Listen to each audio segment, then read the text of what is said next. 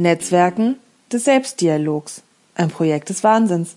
Geschrieben von Jasmin, gesprochen von Melanie.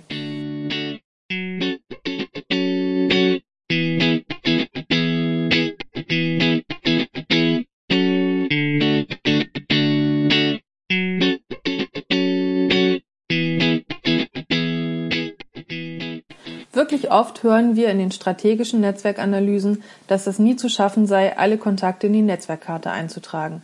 Ob wir das ernst meinen? Ich hatte schon Menschen in meinen Netzwerkanalysen, die zu Beginn sehr großspurig waren und darüber nachdenken wollten, auf wen sie sich in Zukunft konzentrieren wollten, um das Beste aus ihren Netzwerken rauszuholen und während des ersten Analyseschrittes, der Anfertigung der Karte, realisierten, dass sie froh sein konnten, überhaupt einige Knoten in ihrem Netzwerk zu besitzen. Das ist ernüchternd und das tut natürlich auch weh.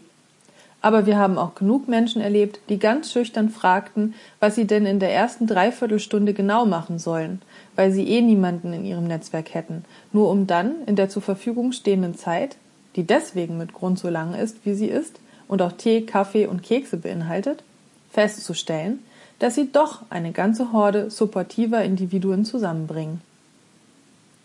In beiden Fällen beweist die Netzwerkanalyse mit der analogen Visualisierung bereits an dieser Stelle ihre Stärke und erfüllt ihre erste Aufgabe.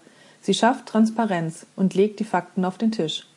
Ein Kassensturz sozusagen, der bei ehrlicher Betrachtung keine Zweifel lässt, wie lange man ohne weitere Ressourcen noch durchhalten wird auf hoher Karrieresee.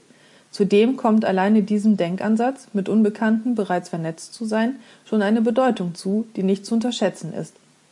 Alleine dieses Sichtbarmachen von Ansprechpartnerinnen erlöst schon sehr viele aus gefühlter bzw. kognitiver Selbstisolation und dem Eindruck, an der Uni mit dem Netzwerken erst komplett anfangen zu müssen. Und nun stellt man fest, da ist schon etwas und Teile davon kann man tatsächlich nutzen. Das ist gerade für Bildungsaufsteigende oft eine totale Entlastung. Das ganze Beschönigen oder Kleinreden von eigenen Netzwerken funktioniert nun auch nicht mehr ohne größere Verdrehung. Auch kommt nicht selten gerade von den Jüngeren die Einschätzung, dass das ja alles ganz hübsch wäre, aber eigentlich doch mehr für die Großen, die schon was auf der Netzwerknaht haben, nicht aber für sie selber, da sie ja noch das akademische Krill wären. Es gibt da zwei Grundtypen, die diese Einschätzung von sich geben.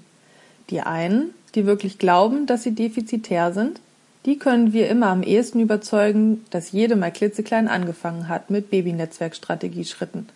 Aber erfolgreiche Menschen haben eben angefangen mit dem eigenständigen strategischen Denken und Handeln. Der zweite Grundtyp hält dieses Strategieding in jungen wie in späteren Jahren für überflüssig, weil sich in seinem oder ihrem Leben immer alles geregelt hat. Die können wir auch manchmal erreichen, auch wenn es ihnen nicht gefällt, denn wir lassen sie selber durch Coaching-Fragen ihre strukturelle Bevorteilung identifizieren. Das nehmen sie mir auch manchmal echt übel, tut mir aber gar nicht leid. Es gibt immer mindestens eine Person im Netzwerk, die Weichen gestellt hat im Hintergrund. Und diese Personen sind auch immer in den Netzwerkkarten. Und wenn man fragt, was denn jemand ohne diese Person tun würde, dann ziehen viele schockiert blank. Wem es immer leicht gefallen ist, die kann in Krisen oder Engpässen auch in der Tat schlecht Kompetenzen aktivieren, die nie ausgebildet wurden.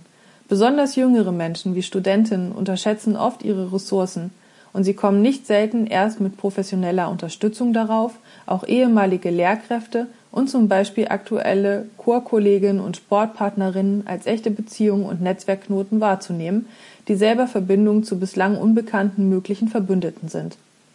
Netzwerktechnisch gesprochen sind diese Verbindungen Kanten. Das Netzwerk hinter dem Netzwerk kann dann natürlich auch beängstigend unübersichtlich und unendlich wirken, wenn man keine Orientierung hat. Dann ist das immer so. Daher fokussiert man ja auch nach dem vermeintlich wahllosen Aufzeichnen von ersten Kontakten auf ein smartes Ziel, sonst wäre es ja auch kein strategischer Netzwerkanalyseprozess bei uns. Das Netzwerkdenken üben ist aber das ganz große Ziel für uns, wenn wir Menschen ermächtigen wollen.